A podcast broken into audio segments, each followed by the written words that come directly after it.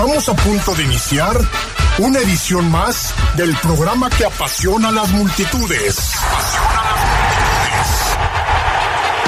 El deporte más popular, el fútbol. Aquí comienza su programa El poder del fútbol. El poder del fútbol. No te quedes fuera de lugar. Intégrate en nuestras redes y participa. El poder del fútbol. ¡Arrancamos!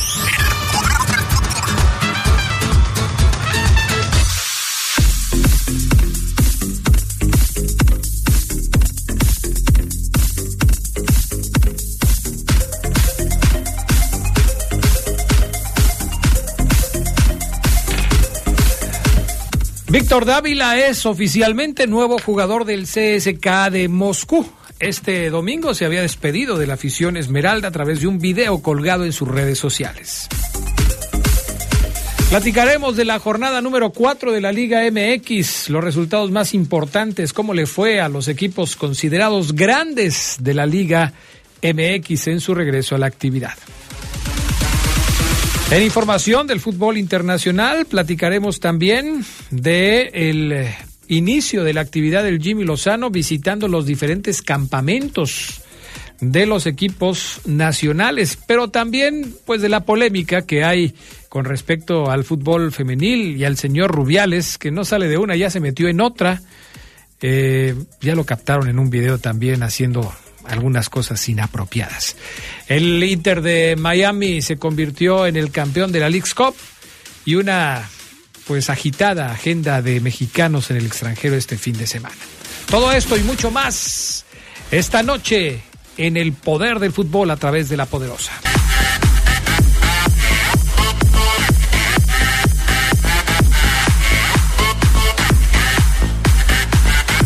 ¿Qué tal amigos? ¿Cómo están? Buenas noches, bienvenidos al Poder del Fútbol, edición nocturna de este lunes 21 de agosto del 2023. Qué bueno que nos acompañan, gracias por estar con nosotros. Saludamos con gusto a Brian Martínez en la cabina máster, Jorge Rodríguez Sabanero acá en el estudio de deportes. Charlie Contreras, ¿cómo estás? Buenas noches. Hola Adrián, te saludo con mucho gusto al buen Fafo, a Jorge, a Brian, a todos los que nos acompañan ya en la edición nocturna de 21 de agosto. Fabián Luna Camacho, buenas noches. Buenas noches, eh, un saludo y un abrazo a toda la gente acá, al buen Carlos que también está con nosotros, a los adictos y enfermos al poder del fútbol, por supuesto que sí. Bueno, tenemos hoy mucho de qué platicarles, así es que les invitamos a que se queden con nosotros, 477-718-5931. La línea de WhatsApp para que también se ponga en contacto con nosotros. Lo que nos quiera decir será bienvenido aquí eh, en el programa del Poder del Fútbol y eh, pues hay, hay mucho de qué platicar. Hoy está jugando el León Femenil, hoy el León Femenil está, está jugando, ahí anda Omar Oseguera, vamos a eh, escuchar lo que nos dice el buen Omar Oseguera al respecto de el partido que pues seguramente está pasado por agua, ¿no? Como suele suceder, como le pasó a León en el pasado viernes o no. Estoy viendo las imágenes y no está lloviendo tan fuerte allá, Adrián. Ah, pero sí llovió. Sí, sí, ya, ya, llovió en varias zonas de la ciudad. Ahorita lo escuchábamos con Jaime.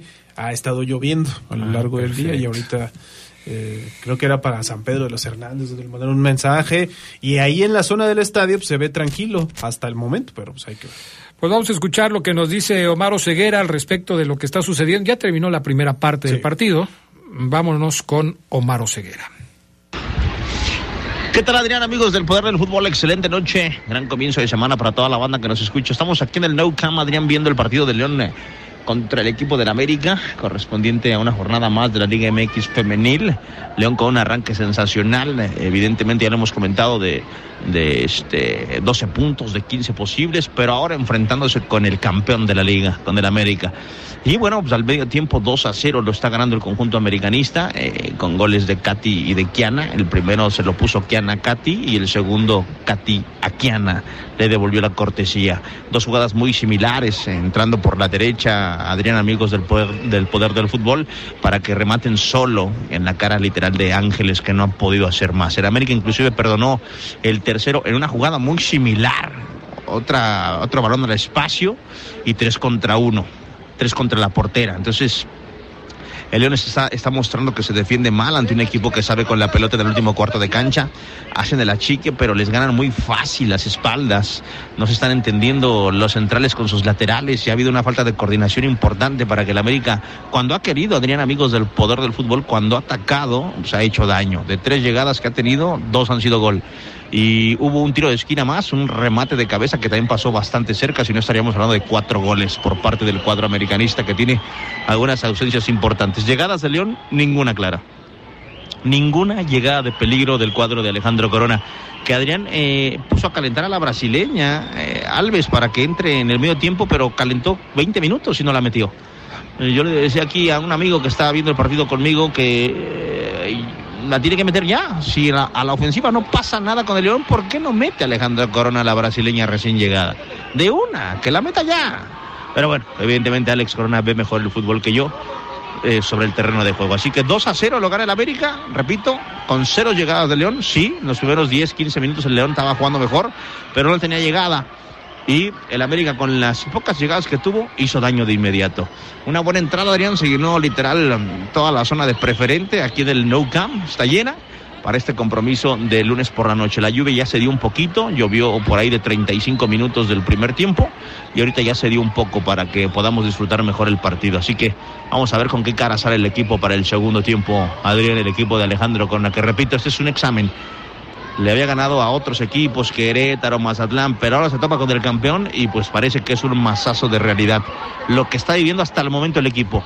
Más adelante les comentaré si reaccionó la fiera o si la América apretó un poquito más el acelerador y metió más goles. Por el momento lo ganado cero. El saludo y el abrazo desde el No Camp para todos ahí en el estudio. Gracias, Omar Oseguera. Este partido de la Fiera Femenil es el 1, 2, 3, 4, 5, 6 jornada número, ah, no, siete, siete ya, va. Eh, le empezó ganando al Necaxa, luego perdió contra Monterrey 7-0, pero le ganó en la 3 al Querétaro 2-0, le ganó en la 4 al Mazatlán 1-0, le ganó en la 5 3-2 al equipo de los Cholos de Tijuana.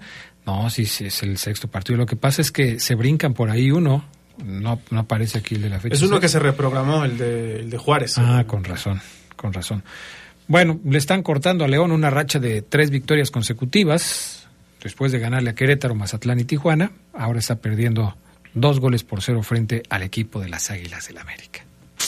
Bueno, decían, y sí lo habíamos platicado, ¿no? Faltaba que enfrentara a un rival más importante. de, jerarquía, y, y, lo dice bien, no sé qué era América es no solamente el campeón, sino el que mejor ha empezado este segundo semestre de 2023. Es líder con muchas goleadas y América, la verdad, haciéndolo bien y se habla de que incluso puede traer más jugadoras. Lo de María Ciña que mencionaba también de la brasileña que acaba de llegar, o María Alves que le llaman, es eh, obviamente lo que quiere ver la afición de León, de León Femenil, para ver cómo se acomoda y lo que le puede dar a su plantel, ¿no? Pero siempre una jugadora eh, internacional vaya a ver mucho la atención. María Aparecida Sousa Alves. Así es. 30 años de edad, ya veterana, ¿eh? Ya, ya con la.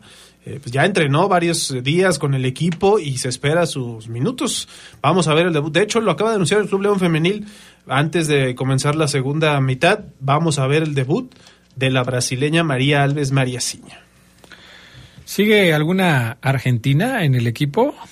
Charlie Contreras. Se fue, si no me equivoco, la Roquette, no más que ahorita está aquí fallando el internet. Linda Bravo, tengo yo entendido que sigue en el equipo. Bravo, sí, eh, ella sigue. Eh, se fue la Roquette, desgraciadamente, pero sí de las argentinas seleccionadas nacionales, eh, parece ya no ya no hay alguna, solamente queda Sofía Brown, que es estadounidense o México-estadounidense. La otra extranjera es María Alves o María Ciña, como también le llaman. Y eh, pues esa que mencionábamos, Ruth Bravo, solamente tres extranjeras, y Lisi Rodríguez, que es costarricense, nos faltaba esta que también es titular el día de hoy, ella es defensa central, defensa lateral, perdón, y pues Sofía Brown sí es defensa, defensa central. Bueno, vamos a la pausa, regresamos, perdiendo entonces el León Femenil, dos goles por cero frente al América, acaba de arrancar el segundo tiempo, ya les estaremos dando más información conforme avance el partido. Volvemos enseguida con más en el Poder del Fútbol. Bueno, pues ya estamos de regreso. Eh, mensajes de la gente, gracias por estar en contacto con nosotros. 477-718-5931, dice el teléfono 683. Buenas noches, una verdadera pachanga en la Liga MX. Equipos que prestan sus estadios para conciertos. Monterrey que se juega a Leagues Cup por el tercero, pero con un equipo alternativo. Y hasta partidos que cambian de transmisión por TV de paga. Eh, sí, todo lo que dijiste es cierto pero tampoco es exclusivo del fútbol mexicano. Lo que pasa es que hay estadios en Estados Unidos, por ejemplo, que estamos hablando del primer mundo, que son utilizados para otro tipo de eventos, pero se toman los cuidados necesarios y se tiene la infraestructura necesaria para que no les afecte. O sea, el, estadio de Dallas, por ejemplo, o el estadio de, Houston, o, o algún estadio en Nueva York, también los utilizan para otras cosas. En Los Ángeles me parece que el SoFi se llegó a utilizar también, o se sigue usando para conciertos, pero también allá la calendarización les ayuda. Muchos de esos conciertos son, por ejemplo, fuera de temporada de los equipos en NFL o en la MLS. Entonces se utilizan. Y cuando ellos están en activo, se utiliza otro escenario, por ejemplo, el de hockey, el de la liga de hockey o el de la propia NBA, ¿no? Así se suele hacer. Hay mucho de donde poder hacer los conciertos. O sea, una ciudad imagínate, una ciudad como Los Ángeles, si no va a tener un escenario para poner un espectáculo musical, o una ciudad como Dallas o como Houston, pues obviamente estamos hablando de otras cosas. En México tienen que utilizarse los estadios para otros fines, pero sí se necesita tener cuidado para que esto no suceda. Siempre ha pasado lo mismo. La cancha del Estadio Azteca en muchas ocasiones. ¿Por qué dejó de venir la NFL a México durante un tiempo? Pues porque la cancha estaba muy maltratada. Entonces, eh, esto pasa en y México. la maltrataban más todavía con los juegos. Y la maltrataban más. Entonces, tienes toda la razón. Ahora, este, sí, por supuesto, que hay otros asuntos como el poco interés que tuvo Monterrey por jugar el partido por el tercer lugar. Esto también pues es algo que, que, está por ahí. Luego nos dice por acá el teléfono 153, buenas noches al Poder del Fútbol, edición nocturna de los lunes, excelente inicio de semana. León aprovechó su localidad, pero tiene grandes desconcentraciones en la defensa y les afecta, eh, deben concentrarse más y no tener ese, de esas desatenciones porque les cobra factura, dice Arturo Ramírez de la calle Progreso de la zona centro. Sí, sí, algo está funcionando mal. Hay jugadores, y lo decía Oseguera y comparto el punto de vista, me parece que hay jugadores como Adonis que no están empezando el torneo de la mejor manera posible, ¿no? Incluso Osvaldo y hasta Tecillo, que creo que han tenido por ahí algunas fallas. Eh, sin embargo, otros como Iván Moreno, como Barreiro, pues lo están haciendo bien hasta el momento. Nada más que son cinco. Y si de los cinco, dos están bien y los tres están como titubeantes, bueno, pues obviamente va a haber ahí algún, algún tipo de problema. Vamos con el fútbol internacional. Fabián Luna, la novela de Kylian Mbappé tendrá fin algún día.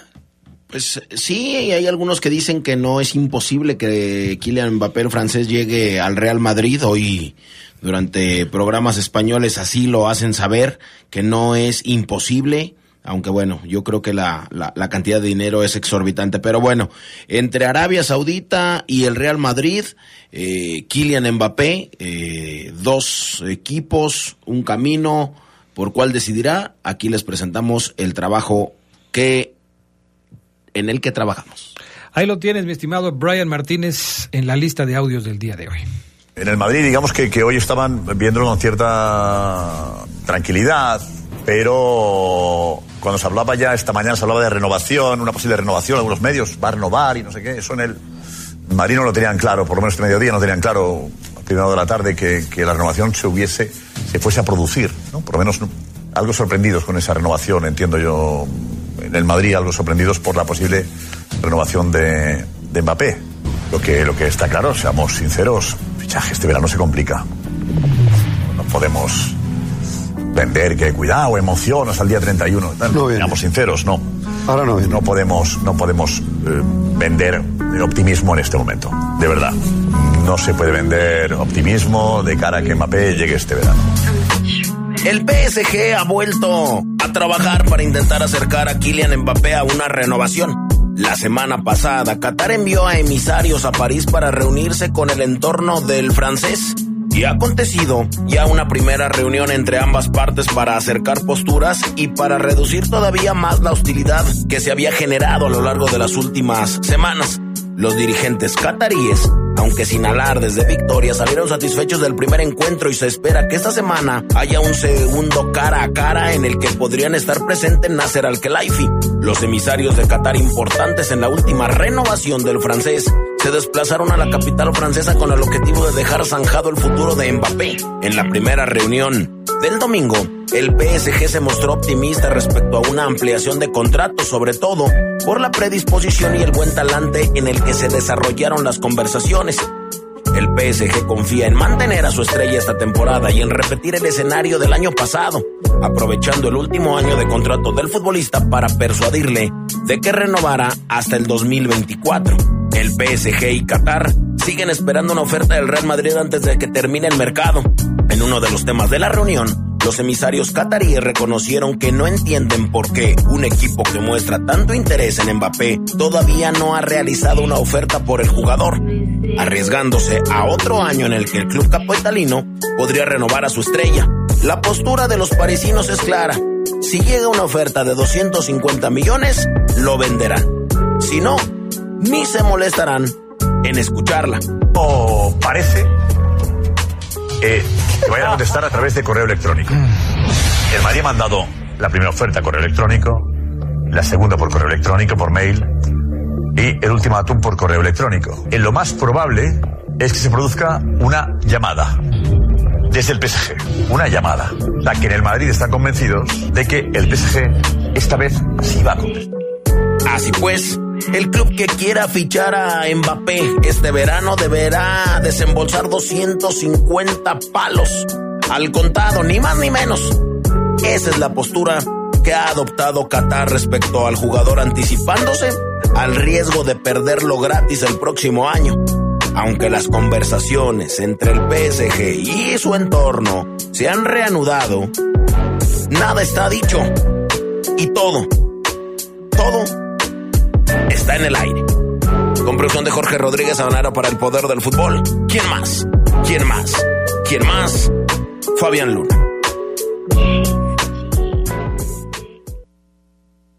Pues ahí está la información de Kylian Mbappé. Dice Fabián, dices Fabián en tu nota que los del PSG piden mm, por lo menos 250 millones.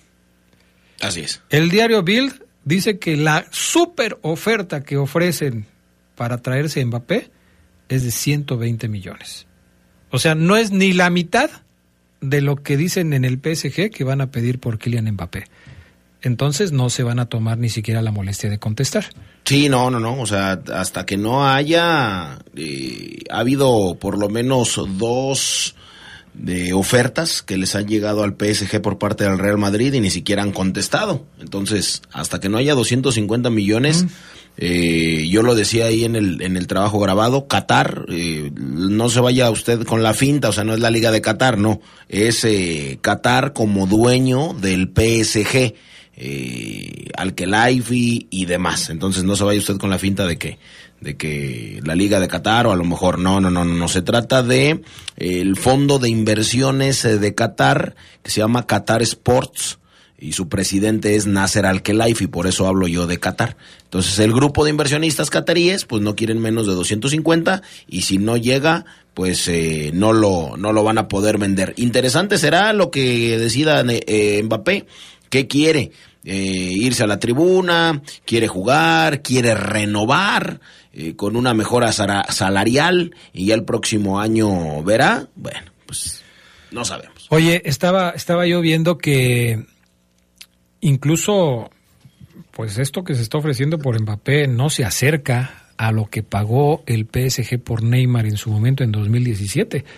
En aquella época, la transferencia que hizo llegar, que hizo posible que llegara Neymar al PSG, rondó los 222 millones de euros. Que sigue siendo el fichaje más caro, ¿no? En la historia. Y, y entonces, eh, pues uno supondría que Kylian Mbappé, que es hoy el, Lo que pasa el, es que el puede- plus ultra de los jugadores internacionales, valdría más, ¿no? Sí los vale, pero mm, No hay quien en- los pague. Está en el PSG, ¿quién los va a pagar? Si está en el PSG, el PSG es el que los puede pagar. Pero si no, pues ¿quién? O sea, el Real Madrid dice, sí, es muy bueno, es el mejor, lo queremos, pero el Real Madrid no está dispuesto a pagar lo que piden. Entonces, Mbappé está condenado a terminar su carrera en el PSG porque ningún, ningún equipo, salvo algún árabe, podrá ofrecer una cantidad como esa, pero ya Kylian Mbappé en su momento dijo que no se va a ir al fútbol de Arabia. Sí, también tiene que ver mucho con las cifras exorbitantes, creo yo, infladas, que en su momento paga el PSG por el jugador de moda, ¿no? Y sí siento que en ese sentido, pues le afecta a los jugadores que después quieren salir, como Kylian Mbappé. Ya será cuestión del propio futbolista forzar su salida, buscar algún acuerdo con el equipo de manera independiente, pero siempre han estado buscando que sea ya cuando venza su contrato para que pueda salir gratis, que no tenga que pagar otra pues, millonada pues mira, la rescisión. Mira, vámonos, vámonos a un tema tan, ¿cómo le puedo llamar? Eh, no sé si llamarle infantil, de el tema de Víctor Dávila y de Luis Chávez. Pues que Mbappé pague su salida y después que ese dinero se lo dé el Madrid y ya no hay negociación entre PSG y Madrid, igual. Al cabo que eh, ahí sí se puede hacer la transferencia, no están en Rusia, ¿no? Exactamente, sí, ahí, no, sí. Ahí, sí se puede hacer. Entonces, nada más que pues, la rescisión de Mbappé pues es mucho más alta que la de Dávila. Sí, sí claro, nada más que dice, bueno, yo la pago y ya ese dinero tú me lo das, Madrid, y ya no pasa nada. A lo mejor, a lo mejor es menos, o sea, es menos el dinero. Si, si, eh, si Mbappé va y habla con el PSG, es como la renuncia. O sea, si quiere, si yo voy y hago una renuncia, pues, la poderosa no me va a dar 100 mil pesos, Adrián. Me va a dar a lo mejor 60. Entonces, pues ya es menos. Entonces yo ya veo si me conviene, a ver, dame los 60, me voy y listo. Y si no, pues se, va a tener que condenar ahí en el, en el PSG. Pero así, hablando eh, Mbappé con el club eh, francés, puede acordar su salida por, Sí, por otras menos. Que aparte, el PSG pues no va a decir, a ver, no somos tontos, sabemos a dónde te quieres ir, entonces pues no. Es una situación complicada. Vamos a la pausa, regresamos con más del poder del fútbol a través de la RPL. No se vaya, quédese con nosotros y siga participando. 477-718-5931. Bueno, pues ya estamos de regreso. Tiempo de irnos con el reporte Esmeralda del poder del fútbol nocturno. Presentamos el reporte Esmeralda del poder del fútbol nocturno. Con todos los detalles de la actividad de la fiera, análisis, resultados, noticias, novedades y mucha polémica en el reporte Esmeralda del poder del fútbol nocturno. Bueno, pues aquí estamos ya de regreso y pues le damos la bienvenida también a esta sección a nuestro buen amigo Ricardo Jasso Vivero para platicar de lo que ha sucedido con el equipo Esmeralda en el partido contra Mazatlán y por supuesto que vamos a hablar también de el aniversario número 79 de la fiera que se dio el día de ayer. ¿Cómo está Ricardo? Aquí te saludamos Fabián Luna, Charlie Contreras y un servidor. ¿Cómo andas? Buenas noches, Adrián, Fabián, Charlie, a todos los amigos del Poder del Fútbol Nocturno. Muy bien, qué gusto saludarlos. Oye, Ricardo, eh, pues vamos a platicar del partido. Hay varios, varios temas, varios asuntos que me gustaría desmenuzar con, con ustedes, con Fabián, contigo, con, con Charlie, con la gente que nos está escuchando, porque es cierto, León consiguió una victoria importante, la victoria número dos de este torneo de apertura 2023, pero me parece que sigue dejando muchas dudas. Y quizás es normal, el torneo está empezando, es el partido número cuatro del equipo verde en este torneo. No veo incluso a ningún equipo que a estas alturas del torneo pues ya esté mostrando un nivel óptimo y esté ya eh, prácticamente candidateando eh, su, su, plantel para ser campeón de, de, la liga. Pero enfocándonos en el conjunto Esmeralda, a mí me sigue llamando la atención eh, el hecho de que el Arcamón insiste con jugar con una línea de tres centrales, con dos laterales volantes, eh, con sus dos hombres en la contención, con un punta muy solitario como fue Viñas en este partido, sí con los arribos de Elías Hernández o de Ángel Mena, pero eh, pues sí hay cosas que, me llaman la atención. ¿A ti qué te pareció tácticamente el partido que presentó el Arcamón para enfrentar a Mazatlán? Sin duda, Adrián, el tema de la lluvia le complicó mucho. Un equipo acostumbrado a, jugar a ras de pasto, a tocar eh, eh, sobresaliendo el tema técnico, eso lo aprovechó muy bien el rival, que se ordenó, y que al- a la transición o al contragolpe, evidentemente capitalizó mejor y controló el primer tiempo, hablando del, del tema de Mazatlán, y desmenuzas muy bien el sistema del Arcamón, está muy claro como lo describes, así ganó la Liga de Campeones de CONCACAF y así seguirá, porque los entrenadores, eh, como en la vida, suelen tener sus ideas y, independientemente de que a veces puede dar o no los resultados favorables, eh, sorprendió mucho el ingreso de Alfonso Blanco, que al final fue factor, Adrián, en la portería, evitando el segundo gol eh, del equipo eh, de los cañoneros. Sin embargo, un primer tiempo donde una desatención, especialmente a mí me llama la atención lo siguiente, como si León juega con dos contenciones, en este caso Iván Rodríguez y por supuesto eh, Lucas Romero, es Akeloba, que aparentemente es un delantero nominal, desde medio campo arrastra la pelota, pasa a la línea de los centrocampistas y abre la pelota a Colmán para que desborde. Eso me llama la atención que los centrocampistas, para mi gusto, especialmente Romero, no están a ritmo de lo que León eh, eh, pudo demostrar en la Liga de Campeones de CONCACAF y el error de, para mi gusto, Adonis Frías, porque en su recorrido eh, Akeloba continúa al área, Adrián, pero se pone a la espalda de Adonis Frías y aprovecha el centro para anotar gol. Eso en el primer tiempo me llamó la atención, aunado a que el técnico español Ismael Rescalvo mm, eh, sabe perfectamente, como la mayoría de los entrenadores, que el lado derecho de León es el más fructífero. ¿Y qué fue lo que hizo? Eh, envió en el primer tiempo marcas muy eh, casi personales.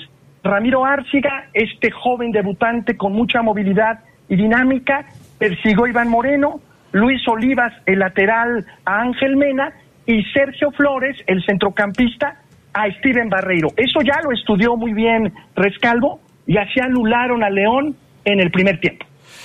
Y lo hicieron bien, ¿eh? como bien lo señalas. Me parece que tácticamente el equipo de Mazatlán eh, trabajó correctamente el partido, se puso adelante en el marcador y a León le costó muchísimo trabajo poder eh, meterse al encuentro, tanto así que el primer tiempo terminó así, justamente, uno por cero a favor del conjunto Mazatleco, incluso con la lesión de este chico eh, que, de, de Mazatlán que se tiene que ir muy pronto en el partido y que pues deja al, al equipo eh, en una situación un poco complicada, pero lo supieron hacer, lo supieron hacer bien.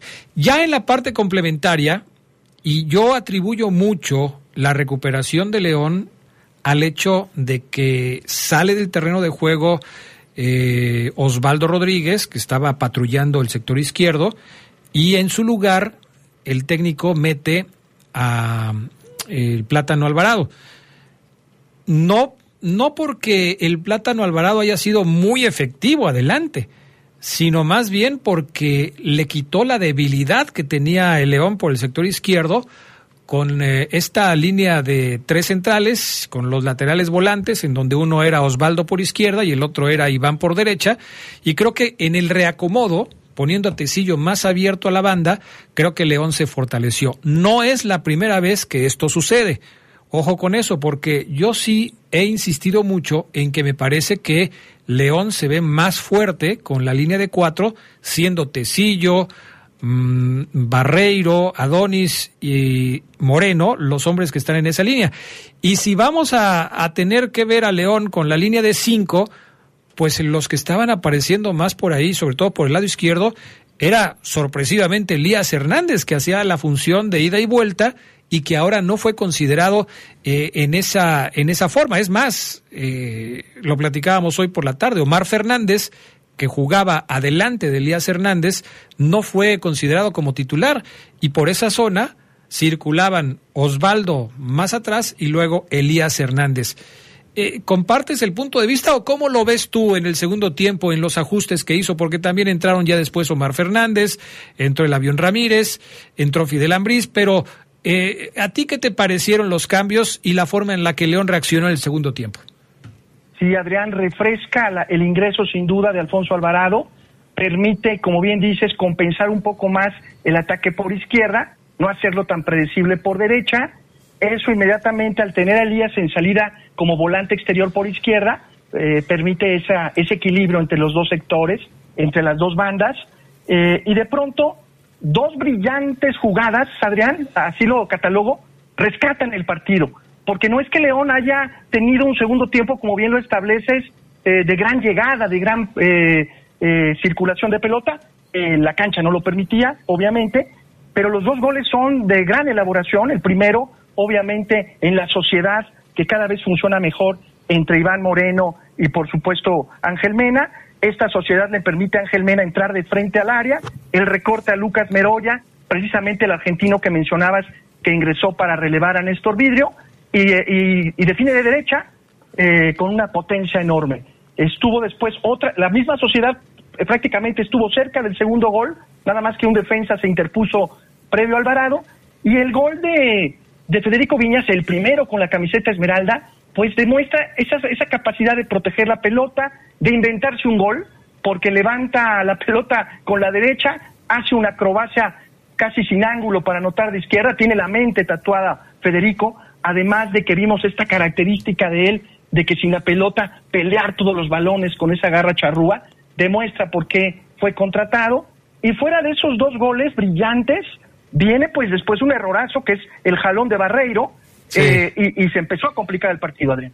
Sí, a, yo, a mí me gustaría abundar un poquito más y, y, aquí Carlos y Fabián, que conocen mejor que yo y que quizás tú, mi estimado Ricardo, al señor Viñas, podrán hablarnos de las características del uruguayo, porque a mí me llamó mucho la atención la forma primero en la que protege la pelota en un entorno complicado porque recibe el balón de Barreiro justamente que circulaba por la derecha, manda el servicio, pero yo creo que esta va a ser una de las principales virtudes de Viñas, ¿no? Un elemento que cubre bien la pelota, que tiene fortaleza física, tiene altura y que se, aguanta bien la marca que le estaba haciendo Meroya, que, que, que, entró de cambio en el primer tiempo, eh, y que lo tenía pues prácticamente cubierto, pero la media vuelta de, de, de Viñas pues hace que la marca que le estaban haciendo fuera totalmente inoperante. ¿eh? Sí, es un tipo fuerte. Desde que estaba en América era una de sus características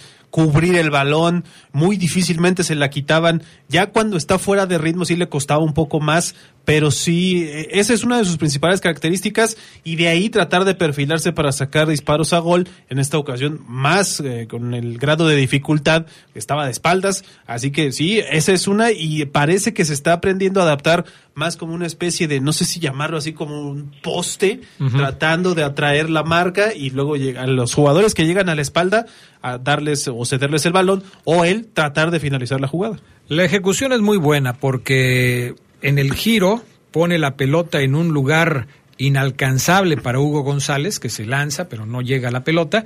El balón iba pues muy pegado al segundo poste y pega en la cara interna de la red y se convierte en el gol del triunfo para el conjunto de los Esmeraldas.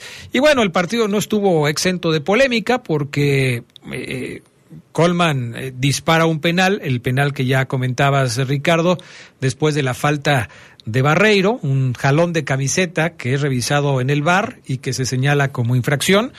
Y en el cobro de la falta, pues eh, después de que la pelota entró, se revisa. Algunos jugadores de León fueron a reclamar, otros ni cuenta se dieron.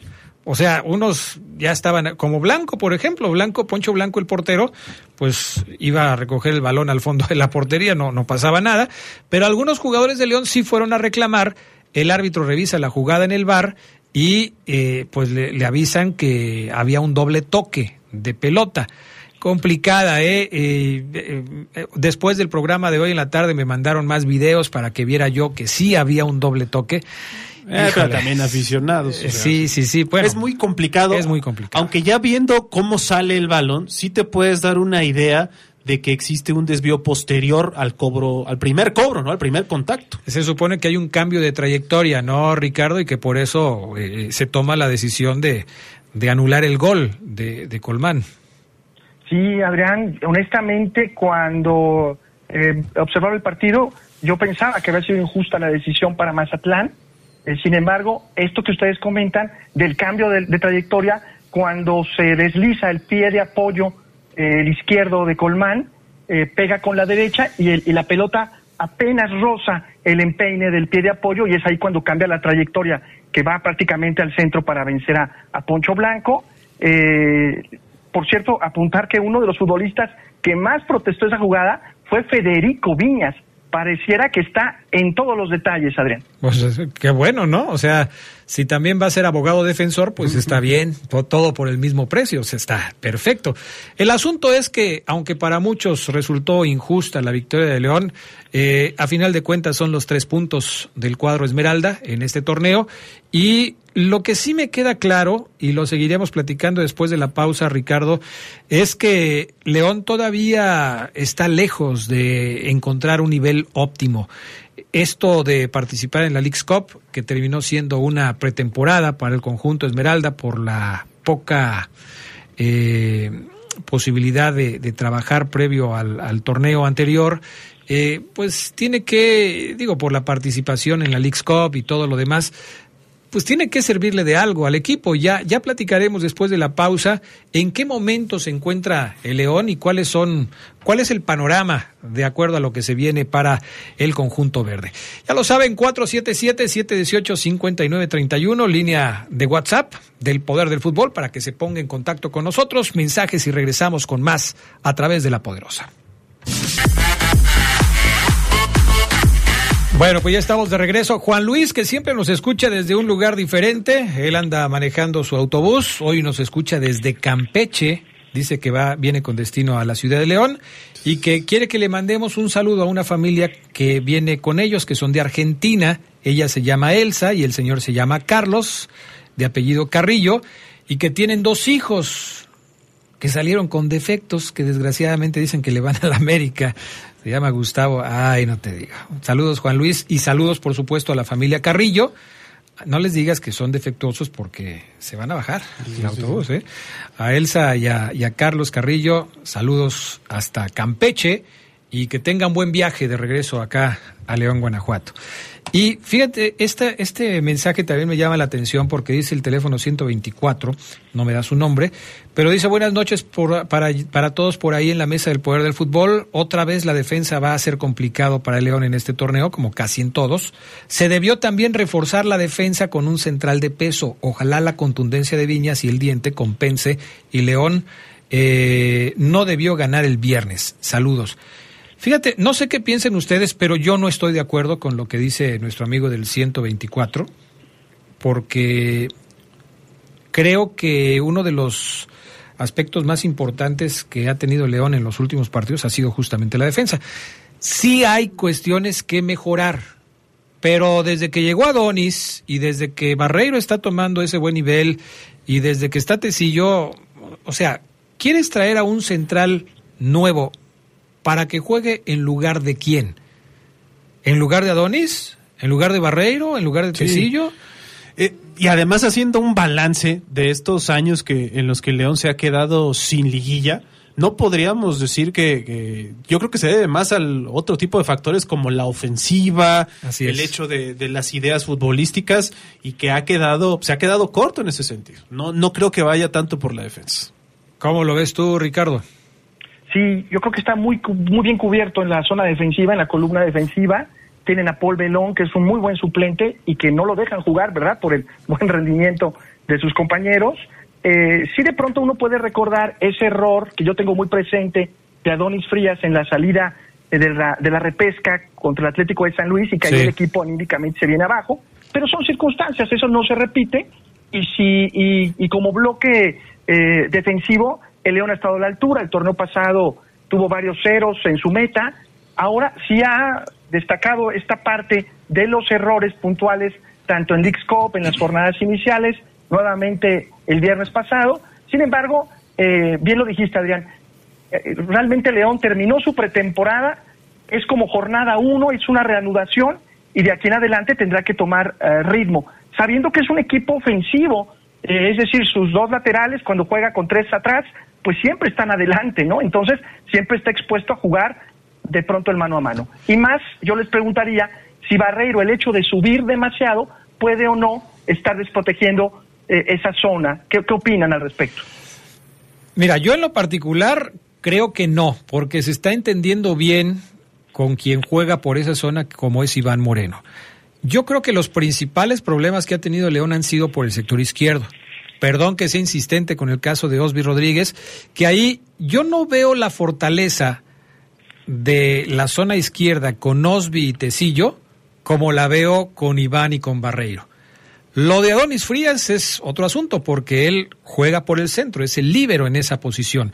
Y sí creo que Adonis ha tenido quizás una baja de juego, no ha estado eh, 100% concentrado como lo estuvo en su mejor momento con el León, pero creo que es parte de las circunstancias. O sea, no vas a tener a un jugador que esté a tope siempre. El mismo Barreiro, que hoy está pasando por un excelente momento, ha tenido torneos en donde la verdad, eh, pues se le, se le, criticaba muchísimo a Barreiro. Hoy afortunadamente está pasando por un buen momento porque, como bien lo señala Ricardo, pues no solamente cumple con el trabajo defensivo, sino que se da la oportunidad de, de llegar al frente, de generar peligro, de poner jugadas de gol, de dar asistencias y creo que en ese sentido León sale ganando con él. Fíjate que en eso que comenta de si no descubre demasiado su zona, esto, pues obviamente hay que ponerle atención en una eliminatoria directa, ¿no? En una posible liguilla contra un rival que te desdobla bien, porque luego quedas pagando, ¿no?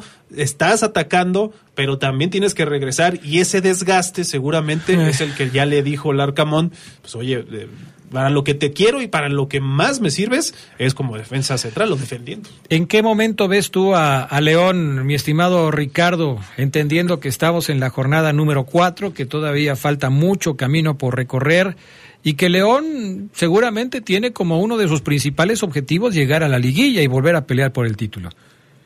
Sin duda, Adrián, eh, un torneo cuyo reglamento ahora establece que los seis primeros lugares de la tabla general entran directo, ese es el objetivo por eso la victoria contra Mazatlán, claro que estaba presupuestada, una derrota o un empate hubiera sido catastrófico porque arruinaba de pronto los planes en esta triple fecha, ahora que está por visitar tanto al Atlético de San Luis como al América, de tal suerte que si logra, más allá del funcionamiento, sumar eh, de estos próximos seis puntos al menos cuatro, creo que cumple con la cuota porque luego enfrentarán Necaxa en, en, casa y vendrá fecha FIFA, de tal suerte que ese, esos resultados le pueden permitir a León ir eh, cumpliendo este objetivo de entrar entre los primeros seis, pero en funcionamiento sí está lejos, hay errores puntuales, se sigue extrañando mucho a Fidel Ambriz en el medio campo. En la rueda de prensa, por fin Larcamón despejó la duda, Adrián. Fidel Ambriz llegó lesionado de los Juegos Centroamericanos del tobillo por jugar cancha sintética y no se ha recuperado. Eso explicó en la rueda de prensa, esa es la razón por la cual no ha jugado a Fidel. Ojalá que cuando pueda estar físicamente el equipo en el medio campo pueda recuperar ese nivel, pero sí, lejos del funcionamiento, sin embargo, está obligado a sumar porque se va el torneo y se va el objetivo de entrar entre los seis primeros. Sí, esto es importante, o sea, si León no estando en un nivel óptimo, sin siquiera acercarse a él, gana el partido del viernes y suma tres puntos, bueno, hay esperanzas de que todavía pueda mejorar y obviamente conseguir más unidades. Mi estimado Ricardo, ayer se cumplieron 79 años de la aparición del conjunto Esmeralda en el fútbol profesional, 79 años de historia del conjunto verde, en donde ha habido páginas gloriosas, pero también páginas tristes, ha habido alegrías, ha habido eh, lógicamente cosas que lamentar, pero son 79 años de historia ininterrumpida de León en el fútbol profesional. Una fecha muy importante, muy especial para todos los seguidores del Club León. Eh, como bien lo dices, la historia se construye sin duda a partir de la conquista de palmarés, de éxitos, pero también de fracasos. Y eso es lo que al club lo, le ha permitido, eh, en las buenas y en las malas, estar su afición con ellos. Eh, desde ese 20 de agosto de 1944, cuando en el Parque de Béisbol Patria el Club León debuta en Liga Mayor para derrotar 5 por 3 al poderoso Atlante, al que era favorito, en ese parque de béisbol donde la gente podía de pronto estar con sillas porque abarrotaron los casi 3.000 eh, espacios que tenía ese escenario en aquella época. Y sin duda, ese sello del buen fútbol, del trato de la pelota, de la competitividad, lo conserva desde su origen.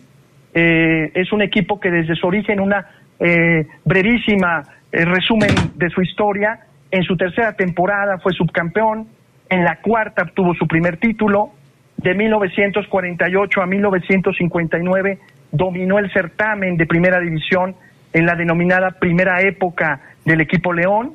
Después llegó un bajón en los 60, donde hay una etapa mexicanizada, gana una copa, pero pierde brillantez y lustro. Después los 70 con un estilo de juego que se recuerda mucho, ofensivo, donde ganó trofeos de copa, trofeos de liga, perdón, trofeos de campeón de campeones, pero le faltó la liga. Eso fue lo que le faltó en los 70 Vienen los 80 con penurias, con momentos oscuros, hasta tener su primer descenso en 1987. Regresa en el 90, llega la quinta estrella, 36 años de espera en 1992. Después eh, altibajos hasta volver a descender por segunda ocasión en 2002. 10 años en esa división de, de segunda división, la de plata. Y después esta segunda época, podemos decir, de brillantez desde el 2012, donde numéricamente tiene tres ligas, tiene subcampeonatos, tiene una Leagues Cup, tiene el aval oficial de la Confederación, ganó por fin la CONCACAF, que le permitió o le permitirá, perdón, disputar dos mundiales después y, ¿por qué no?, en 2024, una reedición de la Copa América.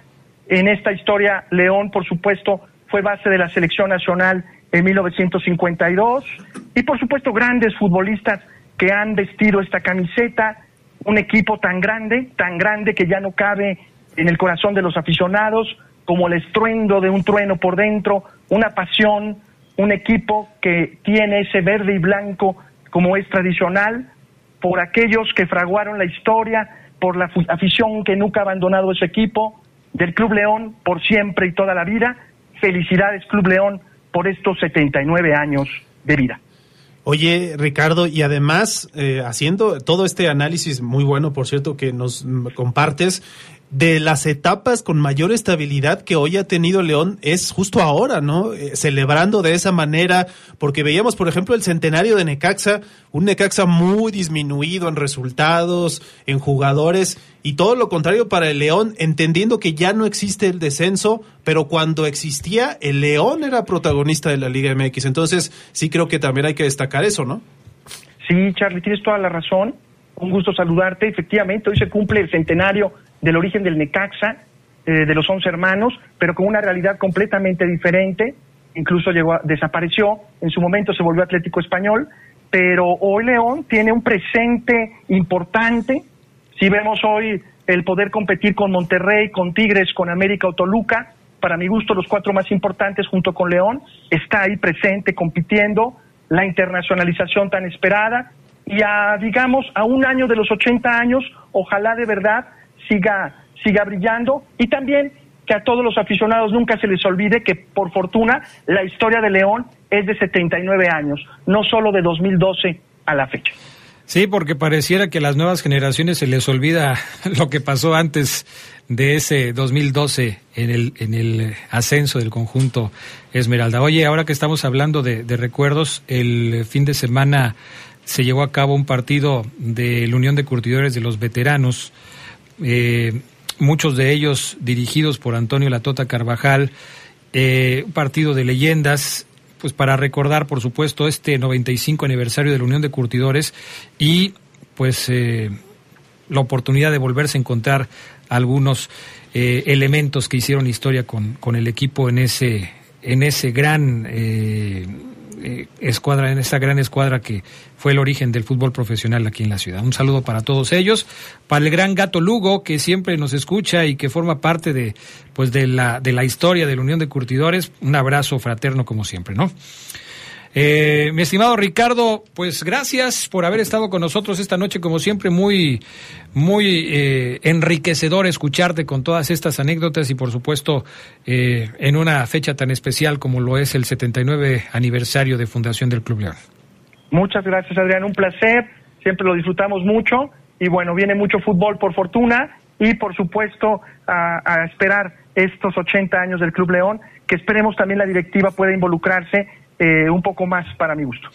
Sí, porque hubo una misa, como siempre se hace en el barrio, pero la vi medio desangelada, ¿eh? ¿eh? la que hubo en esta ocasión ahí en el barrio, que es pues el punto de partida del conjunto Esmeralda. Sí, seguramente por ser el 80 aniversario van a hacer algo especial. Hay muchas acusaciones de un sector de aficionados de que se han alejado un poco de ellos y, y seguramente va a ser una fiesta, ¿no? En ese sentido. Pues ojalá, ojalá que así sea. Gracias, Ricardo. Buenas noches. Cuídate mucho, buenas noches. Vamos a la pausa, regresamos con más en el poder del fútbol a través de la poder. Bien, pues vamos con Omar Oseguera al Estadio León porque empezaron a caer los goles del conjunto Esmeralda. Escuchamos a Omar, adelante. Y de Dani Calderón. El uno empata 2-2. Sin tener muchísima llegada, ¿eh? sin tener al América en su arco. Pero con la puntería necesaria para, para en base a garra, entrega. Porque este equipo sí juega distinto a las otras campañas. Corre más, presiona alto más, no deja de correr. Eh, por ejemplo, Brendita aquí con Corona es contención. Ahora ya la puso de central para cerrar el partido. Sí, Corona ah, hace notar ya su mano en el equipo, Adrián. Eh, Dani Calderón que entró en el segundo tiempo. Hizo el empate hace unos minutos, un 2 a 2, un tiro larguísimo de, de Linda que pega en el travesaño y la chule y luego en el rechace Dani Calderón está atenta para empujarla con pierna suda cruzado abajo. 2-2 este León femenil. Si termina así el partido se va a agrandar, ¿eh? porque le está empatando al campeón. Si bien América perdonó antes del medio tiempo el 3-0, ya lo empataron, Adrián. Y el partido está parejo, ¿eh? No se ve que América esté encima, encima, encima. 2 a 2. Lo empató León. Bueno, esto era la buena noticia para León, ¿no? Sí, hasta antes del minuto 7, déjame ver el gol de Andrea Pereira, un golazo también de, de, tiro libre. El primer gol de León había sido de María Ciña, debut goleador entonces, Ah, y luego participa también en la segunda jugada, eh, disparo que se estrella en el, el travesaño y ahí es donde es el contrarremate de Calderón, pero Andrea Pereira con un golazo de tiro libre pone el 3 a 2 ya sobre el final. Escuchemos justo a Omar Oseguera hablando de este tema porque cuando ya parecía que León se iba a llevar el empate, cayó el tercero del AME. Adrián, amigos del poder del fútbol. Bueno, ya cambió otra vez el partido con un golazo, golazo de, del equipo americanista. Un tiro libre de Pereira soberbio arriba de la barrera. Espectacular. Eh, dejó evidentemente viendo visiones a la barrera. Ángeles voló, no llegó a la pelota, es un golazo. Es un soberbio gol, una falta clarísima. El América juega con uno menos para la expulsión de Hernández hace unos minutos, pero acaba de encontrar en un tiro libre el 3 a 2. Ahora seguramente van a amarrar el juego en esta recta final. Mucho le costó el empatar para que una genialidad, evidentemente, pues ya lo estén perdiendo Adrián Castrejón. Las Águilas, el campeón, lo gana 3-2 en un partido entretenido, movido, rico, con lluvia y con una buena entrada, Adrián, en, comparación a otras del León Femenil. Entonces 3-2, el marcador final. Ya finalizó el partido, sí, 3-2. América consigue su sexta victoria en seis juegos. Impresionante el paso de las águilas aguilácticas. Ahora sí les vamos a decir cuando entre AME el próximo jueves. Ah, cálmate, cálmate. 29 goles anotados y 5 recibidos. Y el León, como le comentabas, eh, le cortan una racha de victorias. Ahora con una nueva derrota, pero se mantiene entre los primeros ocho, eso sí. Vamos a escuchar el eh, resumen ya al final del partido de Omar Ceguera, después de que ha terminado este encuentro con la derrota de los verdes o de las Esmeraldas después de tres triunfos consecutivos. Adrián, amigos del poder del fútbol, pues acabó el partido, ganó el América tres goles a dos, como lo decíamos, con esa joya de gol de Pereira.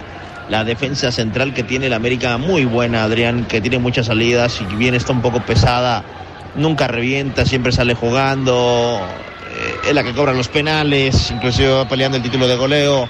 A una muy buena defensa Pereira que hizo, hizo el tiro libre para ponerle en el ángulo. ¿El León se puede ir quizás contento por competirle al campeón? Puede ser que sí. 3-2, ya no te golea el América. Eh, si bien el equipo ya recibió una goleada fuerte por un candidato, habrá que verlo, Adrián, a partir de ahora. Porque esto fue un examen y el León, me parece, las chicas se van entre, ok, podemos competir o, Adrián, competimos pero volvimos a perder. No lo sé. Corona tendrá siempre el mejor análisis. Lo que sí está claro es que es otro equipo, es un León que compite mejor, es un León que corre más, que aprieta más, y que desde que entró la brasileña y entró Dani Calderón, eh, Adrián Amigos se notó otra cara en el ataque. Yo creo que eh, Coro tendría que iniciar con ellas para el próximo partido, aunque evidentemente pues le ha dado resultados iniciar con otra delantera, ¿no? Para el América pues es una victoria muy buena porque lo hace con un hombre, con una mujer, perdón, de menos. Y pues este, además no se notó al final, Adrián, eh, la diferencia de, de, de jugadoras en la cancha. América seguía atacando, inclusive al final estuvo cerca del cuarto, ¿no? Y León ya no tuvo la creatividad, se le acabaron las piernas, vi a, la tica, por ejemplo, ya muy, muy cansada, sin poder mandar centros peligrosos. Y bueno, pues el Lucero Cuevas, a mí me llama la atención que juegue nada más cinco minutos, ocho, diez, cuando me parece que tiene una calidad eh, distinta. Evidentemente el físico hoy no es el mejor de Lucero, le está costando mucho trabajo. Pero bueno, eh, victoria americanista en 3-2, la gente le aplaude al, a las jugadoras, la brasileña debuta con gol, pero también vino mucha gente de América, ¿eh? muchísima gente de América y dividido, dividido el público esta noche aquí en el No Camp. Sigue lloviendo, Adrián, en el, en el No Camp, ¿eh? sigue lloviendo, a veces un poquito más fuerte, a veces chispea, pero sigue lloviendo, como, como de lugar, Adrián. América me parece que se dio el lujo de cambiar a Oregel eh, y a Nicole Hernández y ahí el equipo cambió, eh, Mauleón también. Evidentemente América también se nota distinto cuando saca sus titulares, el campeón. Pero bueno, victoria americanista, Adrián, amigos del poder del fútbol en el Camp. Segunda derrota para el equipo de Alejandro Corona. Pero bueno, sigue dentro de la zona de calificación eh, la fiera, Adrián. El abrazo desde el Nou Camp. Buenas noches. Gracias a Omar Ceguera que nos pide que le mandemos un saludo al chofer de la Ruta 10 Alimentadora que dice nos va escuchando a todo volumen y que por eso no escucha el timbre cuando la, la gente se quiere bajar. Se, ya se la llevó hasta la estación de transferencia. Mejor para que no se moje. Bueno, bueno, seguramente es por eso. Saludos al chofer.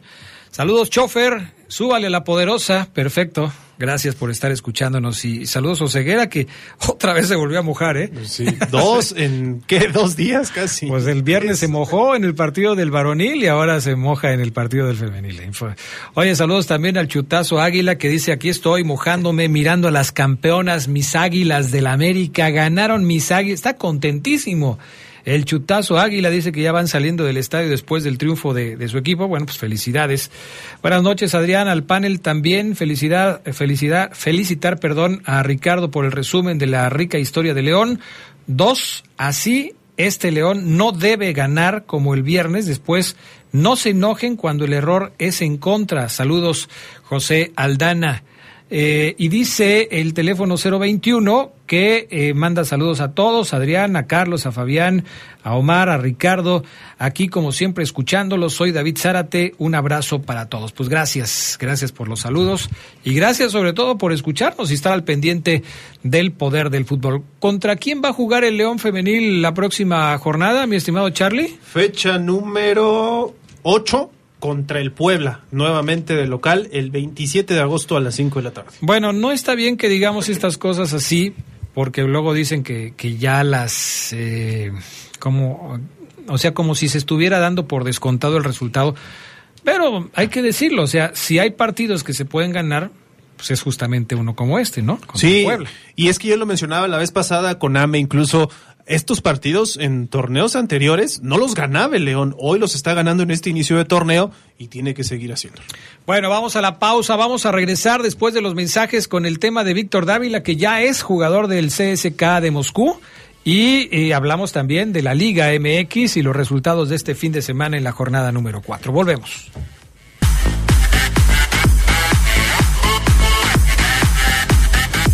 Bueno, pues estamos de regreso, 477-718-5931, línea de WhatsApp del Poder del Fútbol. Víctor Dávila se despidió ayer del conjunto Esmeralda, subió un video en su cuenta de Instagram. Eh, pues lo que siempre se dice, ¿no? Me voy, gracias a todos. Eh, dice eh, en este video Víctor Dávila, pues que se va...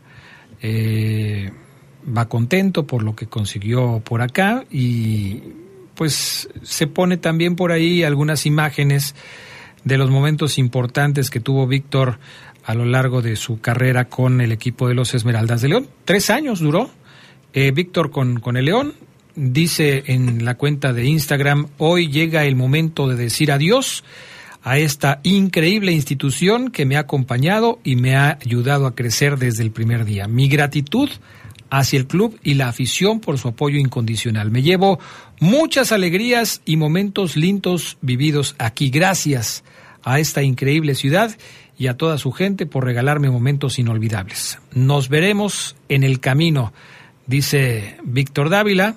Pues en el video se ven algunos goles del paso de Víctor eh, por eh, esta institución Esmeralda. ¿Saben qué me llamó la atención? Que bueno, yo todavía hace ratito volví a revisar, a ver si, si no me había yo equivocado, pero por lo menos hasta ahora el Club León no le ha dicho el tradicional, gracias Víctor, que te vaya bien, ¿eh? Y siempre lo hace, sí. Y siempre lo hace, ¿no?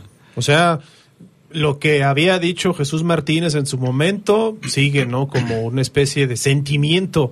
Y, y, creo que de algún modo, pues está mal, ¿no? Si es un jugador que te dio, te ayudó, colaboró con campeonatos, pues sí estaría bien una despedida, pero no lo hace. Pues sí, pero yo creo que esto es parte de cuando no sales muy bien de la institución, de la organización, ¿no? Adrián, pero lo han hecho con prácticamente todos. Mm, sí. Y ahora con Dávila, ¿no? Pero acuérdate cómo estuvo el asunto, ¿no? O sea, eh, yo creo que tiene mucho que ver el que a Víctor, con Víctor contaban para este torneo, a Víctor le dieron la 10, que es un número muy eh, significativo en los equipos de fútbol, y Víctor decidió dar un paso al costado y, eh, pues aprovechar una invitación que le hizo un club de Rusia. ¿Te acuerdas cómo se fue Boselli en su momento, Adrián? Fíjate que de Boselli no me acuerdo si hubo videíto, mensaje o cosa por el estilo, no me acuerdo. comunicado de León, gracias Matador. Ah, entonces sí hubo. Y fue una circunstancia muy similar. ¿eh? Bueno. A lo mejor mañana lo pone.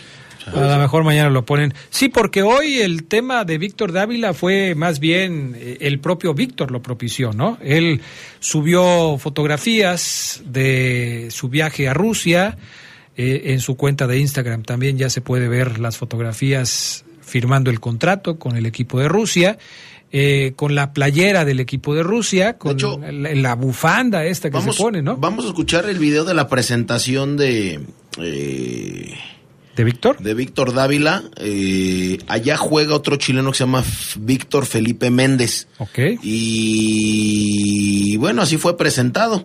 Estos dos chilenos pues van a compartir eh, el mismo equipo en la liga rusa. Pero él ya estaba ahí, ¿verdad? Sí. O sea, él ya estaba ahí, no, sí. no llegó junto con él. No, no, no, ya estaba ahí. Okay. Y van a pelear por el campeonato de este año. Aquí lo escucha.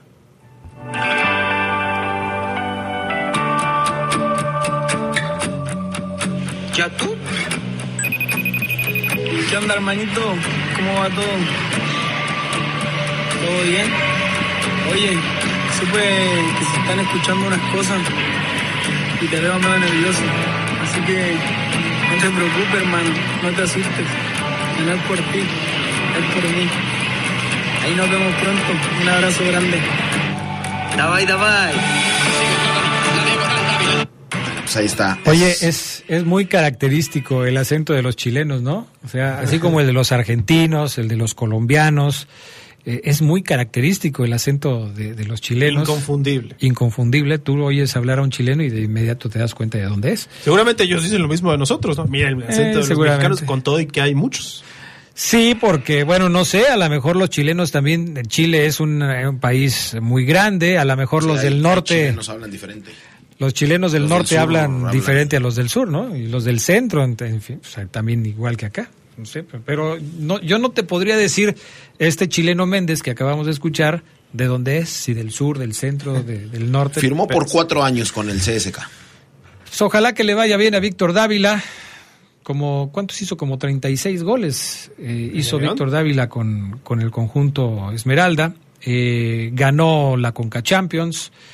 Eh, fue campeón con el León también. Por Tres años, sí. Sí. Lo firmó por 4.6 millones de euros. Eso fue. Hoy salió. ¿Y cuánto salió la cláusula de rescisión? ¿Como en 5 también, más o menos? O... No sé, Adrián. Pues son cifras que se manejan que de 15 millones en total, de 12 de la rescisión. Es lo que se maneja. Pero Oseguera ya les decía, "Eh, esas son cifras que te dan algunos periodistas. Bueno. Quién sabe si es cierto. El chiste es que se va Víctor Dávila, ojalá que le vaya bien, digo, eh, hizo cosas importantes. Yo, yo siempre he pensado lo mismo, un jugador, a un jugador lo que se le tiene que pedir es profesionalismo, no amor a la camiseta. Eso ya me parece que en este tiempo es demasiado pedir. No digo que no lo haya, habrá jugadores que seguramente sienten algo especial por la camiseta, sobre todo si tienen mucho tiempo jugando en el mismo equipo. ¿Qué habrá sentido, por ejemplo, el Cata Domínguez cuando se fue de Cruz Azul? Pues le debe haber dolido, ¿no? Es un equipo en el que debutó y en el que jugó prácticamente toda su carrera. Entonces, seguramente él tiene o, o ha tenido un sentimiento especial por el equipo de Cruz Azul. Pero la verdad, ya los jugadores en la actualidad, en promedio, cuando mucho, duran dos años en un equipo. Ya es muy escaso un futbolista que se mantiene con el mismo equipo toda su carrera. Ya no existe. Y aparte, y aparte es eh, recíproco, o sea, tampoco el dueño quiere tanto al equipo, o sea, usted no cree que Jesús Martínez ama al Club León ni nada, o sea, aburguesado por un negocio que le salió excelente, igual su papá. Eh, fíjate que yo platicaba con un amigo eh, que está estudiando el eh, no sé qué curso me dio porque le dio un nombre, es el de Johan Cruyff, pero eh, ahí tiene un nombre, o sea, hay varios como módulos y un montón de cosas. Y me platicaba, me decía, ¿sabes con qué se paga la temporada de todos los jugadores? Con solamente el patrocinio de de enfrente de la camiseta. Dice, y a lo mejor con uno no, lo pagas con dos. ¿Qué haces con el dinero de todos los demás? ¿Qué haces con el, dire- el dinero de los derechos televisivos? ¿Qué haces con el dinero de la cerveza? ¿Qué haces con el dinero de las entradas? ¿Qué haces con el dinero de la publicidad en, eh, en toda la camiseta, en el estadio y demás? Entonces, bueno, eso es un negocio redondo. Tampoco no cree usted que Jesús Martínez ama al Club León, igual que el, jugador no tiene por qué amar al, al, al club. Yo coincido con Adrián, con que sea profesional y que deje buenos dividendos, con eso nos vamos.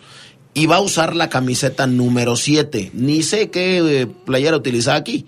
No me, no me No, pues la ocupo. que le acaban de dar la 10. Ah, pues dice que la 10, ¿verdad? Le acaban de Bueno, dar la 10. Va a utilizar la 7 y se espera que su debut sea el viernes a las 10 de la a las 10 y media de la mañana hora de México. ¿Por qué cuando los jugadores se van a otro país casi casi debutan en la misma semana en la que llegan?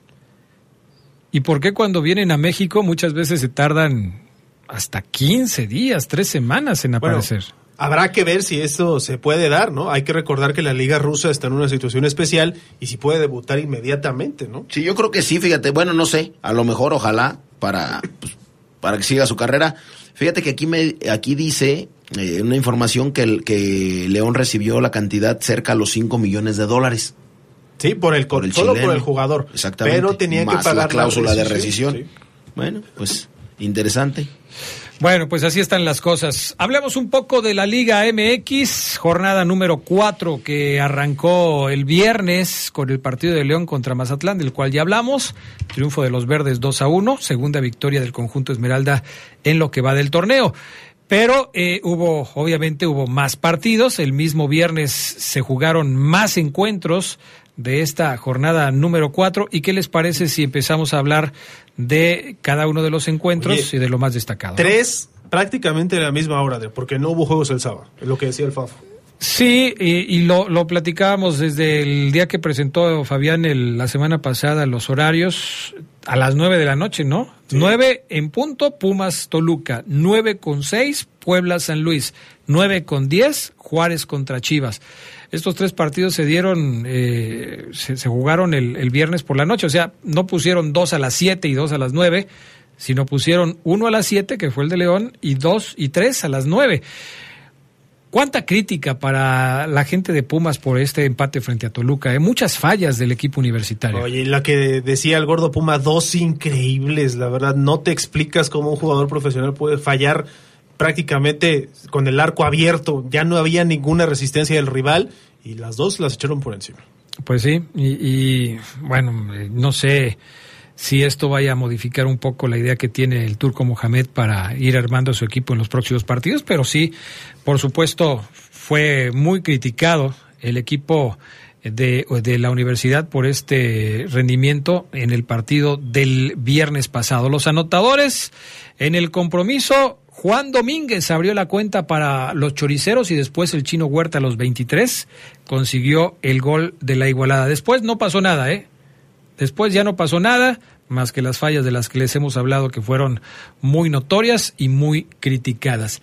Después del partido de Pumas, bueno, más a la misma hora, porque ya lo estamos diciendo, se jugó el Puebla contra el equipo de San Luis. Oye, ¿qué problema tiene Lalo Arce, el técnico del Puebla? Eh? Su equipo no levanta. No responde, simplemente no encuentra la fórmula y extrañan mucho al Arcamón. Esta franja, no dudemos que cesen pronto a Arce, ¿no? Yo creo. Sí, la verdad es que sí se ve muy complicado. Este Memo Martínez que anotó el gol de, la honrilla para el equipo de la Franga, pues parece que es el único que aparece siempre, ¿no?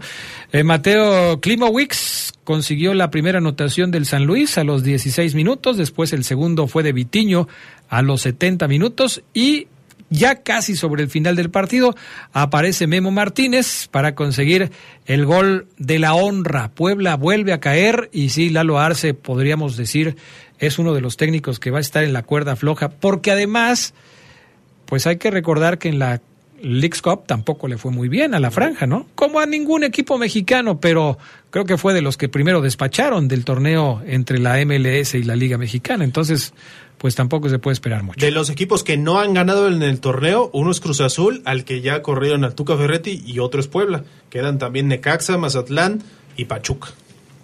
Bueno, las Chivas visitaron la cancha de Ciudad Juárez también el viernes a las nueve con diez de la noche y obtuvieron el empate frente al equipo fronterizo. Este Juárez que parece que, pues no sé si va a andar bien, pero por lo menos va a dar más pelea que en torneos anteriores. ¿eh? Lo vimos incluso dentro de la League Cup, parece que es un equipo que va a, a funcionar poquito mejor que el torneo pasado. Uno por uno en el compromiso. La anotación de Chivas la hace Alexis Vega a los 20 minutos y después viene Avilés Hurtado, que es nuevo jugador de Juárez, a los 83 minutos ya para acabarse el encuentro. Un penal ese que anota Juárez, muy criticado también, Adrián. A mí no me parece penal pero lo revisaron con el VAR y lo concedieron. Me parece rigorista, pero con eso Juárez también sigue demostrando que sin perder el torneo ya tiene ocho puntos. Puede ser, como lo comentas, uno de los rivales al menos difíciles de roer en el torneo. Diego Mejía, que tuvo su oportunidad como emergente, ahora está empezando el torneo y eh, pues veremos qué tal qué tal le va. Por cierto, ¿le está yendo bien? Sí, hasta ahorita sí, digo, ¿cómo, ¿cómo le va a ir al final del torneo? Hasta ahorita tienes razón, o sea, los números son buenos. Multaron está invicto, así de fácil. Son, son dos ganados, dos empates, está invicto. Aunque, o sea, siempre que empatas como local, se dice que pierdes dos puntos, ¿no? Sí, cierto. Porque ahí él, él tenía que aprovechar la localía. Que multaron a Paunovic porque se quejó del arbitraje le pusieron una multa económica al director técnico de las Chivas porque pues habló mal del arbitraje ya saben que eso en la Liga MX es un pecado mortal. Entre las multas que se dieron, también la de este fin de semana, sí se dio la del Atlas, Adrián. Ya hay una información al respecto por el estado de su campo, del Estadio Jalisco. Multa hubo oficialmente. A mí me hubiera parecido extraño que no lo hicieran porque así se le aplicaron a Querétaro pero este partido cambió eh, y no, no, cambió de fecha, digamos, solamente de cancha para el, próximo torneo volver al Jalisco, al Atlas América. Este, pues sí, este es, es, un asunto este, que incluso nos afectó aquí en las, eh, en las transmisiones de La Poderosa porque nosotros teníamos, ya habíamos anunciado el partido de Atlas contra el América de este fin de semana, se iba a jugar en la cancha del Estadio Jalisco a las 7 le fuimos dando seguimiento al caso, pero el sábado en la tarde, pues se anunció que la cancha del Estadio Jalisco no estaba apta para eh, eh, llevar a cabo el compromiso. Entonces, pues decidieron, se pusieron de acuerdo las directivas, decidieron cambiarlo y lo jugaron en la cancha del Estadio Azteca. Jardín le dio con todo al Atlas, ¿eh? Le dijo, hay equipos que no cuidan sus canchas y en una liga que es profesional, como la Liga Mexicana, que es de las mejores ligas que hay, los equipos deberían ser más profesionales. Le tundió con todo al Atlas. Sí, no creo que sea tanto del Atlas, sino de la administración del Estadio Jalisco que es creo que se llama Clubes de Clubes Jalisco, Unidos. Clubes Unidos de Jalisco, los que hacen toda la serie de conciertos y pues eh, que no tienen los cuidados necesarios. Eh, pues sí, Charlie, pero pues eh, el Atlas es uno de los Clubes Unidos de Jalisco. O sea, es uno de los dueños del Sí, estadio. pero digamos, es parte y tiene que obedecer pues, lo que le mandan a final de cuentas. No, No sé, no sé, yo creo, yo creo que sí, controversia. yo creo que sí tiene algo que ver el Atlas y decir, sabes qué, no, ahorita no, no pongas, es sea, que viene el América. Si al Atlas le preguntaran, hubiera dicho, no me ¿De- pongas de- conciertos. ¿De, quién es el estadio? De Clubes los Unidos de Clubes Jalisco. Unidos de Jalisco. Pues entonces hay varios intereses, ¿no? Pues o sea, por, ta- por- por- sí, o sea, voy a traer el, el evento, ok, ¿cuánto nos va a tocar? No, pues a- nos van a dar 50 mil pesos por el evento, por rentar el estadio. Ah, pues réntalo. El Atlas, el Club Oro de Jalisco, Los Leones eh, Negros. Los Leones Negros de la Universidad de Guadalajara. Y creo, no, esto lo tendría que confirmar, pero creo que hasta las Chivas también forman parte de los Clubes Unidos de Jalisco. Luego se fue a Guadalajara. No sé si cuando se fue para su estadio abandonó la organización de los Clubes Unidos de Jalisco. Tal vez sí, ¿eh? Porque están, Pero- están afuera los escudos. Y ya no está el de y ya no Chivas. está el de la Chivas. ¿no? O sea, a lo mejor se, se fue por ahí. Bueno, vamos a ir a la pausa, enseguida regresamos, seguimos platicando de los demás encuentros que se jugaron el eh, fin de semana, ya los del domingo, los que se jugaron el domingo y que algunos estuvieron buenos, como el de Cruz Azul contra Santos, del cual vamos a hablar. Mensajes y regresamos. Bueno, ya estamos de regreso. Pancho Rodríguez está muy feliz porque va a poder ver el partido de León contra San Luis. Está en los Estados Unidos. Dice que, que lo va a poder ver allá por TUDN. Acá en México se ve por E ESPN. Al San Luis lo transmite Cierto, ESPN. sí, sí, sí. Entonces, Cosa rara, ¿no? Bueno, se va, eh, pero son, sí. son los derechos. O sea, las televisoras tienen los derechos a veces de unos equipos para Estados Unidos y de otros equipos para México. Hay televisoras que tienen los derechos para México y para Estados Unidos, pero bueno, en México se ve el San Luis a través de E ESPN. Saludos a Liz que también nos pasa a saludar, como dice la pasada, la semana pasada no alcancé a escribirles. Pues yo no sé dónde te metes. Saludos, Liz. O sea, Liz. Liz nos escribe siempre como a las nueve y media. A andar en el juego. 15 para las Le 10. gusta el fútbol femenil, el Liz, Ah, ¿también? entonces puede ser que ande por allá. Bueno, pues, saludos para, para Liz. Eh, partidos del domingo, Cruz Azul contra el Santos. Estaba yo aquí en el estudio cuando estaba minuto 45 y estaba viendo el partido de San Luis, perdón, de, de San Luis, me quedé con lo de San Luis. Estaba viendo el partido de Cruz Azul contra Santos y la verdad, qué golazo de Cambindo, ¿eh? Qué No sé si no lo han visto, si no lo han visto, véanlo. Mejor que el de Viñas, ¿crees, Adrián? Búsquenlo en el video. Es que son diferentes porque mm, a mí me gustan los. A lo mejor es un, es un gusto personal, pero a mí me gustan los goles en donde la pelota pega en un poste y se mete. Ya sea de campanita que pega en el travesaño y luego se va al fondo, o que pega en la cara interna de uno de los dos postes y se va al fondo. Me parecen así como de carambola, me parecen muy vistosos. Y el de Cambindo fue así. El de Viñas también fue un buen gol. No toca los postes, va directo a la red, pero de- del lado contrario, y, y también es un buen gol. No me obligues a decirte cuál fue mejor de los dos. No, Charlie yo creo que eh, Viñas es mejor gol, pero sí este tiene su grado de dificultad porque tiene que ir hacia atrás, ¿no? Y la agarra de aire, de primera, como viene y hace el gol. Ahora, yo te juro, pero te lo juro, que no buscó pegarle al poste y que se metiera. No, pues, obviamente no. Él tiró a portería y fue una circunstancia, ¿no? Pegó en el poste y se metió, pero bueno. El gol, eh, el primer gol del partido lo hace Harold Preciado a los dos minutos. Después viene el del empate de Diver Cambindo. Eh, antes de que se terminara el primer tiempo, Carlos Antuna de penal, que yo, yo creo que así, hasta que se retire, Carlos Antuna va a tirar eh, los, los penales. Eh, hace el, el famoso brinquito, es Uriel Antuna, Carlos Uriel Antuna, hace el famoso brinquito, vence al arquero y el balón se va al fondo de las redes. Y ya después, otra vez preciado, al 63 consigue el empate. Pero fue buen partido en la cancha del Estadio Azteca, ¿eh? Sí, movido. Creo que tenía que ser así dos equipos que no iniciaron bien el torneo y que empatan para ratificar que no iniciaron bien el torneo. Pero sí, eh, Cruz Azul necesitaba por lo menos dejar de perder empata su primer partido del torneo y llega a pues un punto porque todos los demás los había perdido y Santos sí también eh, pues ambos equipos todavía me parece que les falta mucho por dar repito se va con quizá al ser visitante rescatar un empate de la cancha del Azteca creo que es lo valioso para ellos Oye, no sé si a ti te pasa lo mismo, pero yo veo a la HUD y no lo reconozco. O sea, trato de, ubicarlo con aquel portero de Tijuana muy jovencito, ya es un jugador maduro, ya, ya es, eh, obviamente ya le, le, cayeron los años. Eh, no es, por supuesto, un veterano, ni un viejo, ni nada por el estilo, pero tú le ves la cara a, a, a y yo no lo reconozco, la verdad. Manuel Gibran Lajud Bojalil, es un nombre completo, 29 años de edad ya, 1,89 de estatura. Es un buen portero, es hoy el titular con el equipo de, de, la comarca lagunera. Porque está lesionado Acevedo. Porque está lesionado Acevedo. Y pues no sé cuándo vaya a regresar Acevedo, pero pues él está ahí aprovechando la oportunidad. Santiago Ramírez es el arquero suplente, mientras que Lajud es el titular de este equipo de la comarca. Bueno, eh, después de ese partido, me lo voy a brincar eh, el de Querétaro para hablar del del América contra el Atlas, porque pues fue muy curioso, ¿no?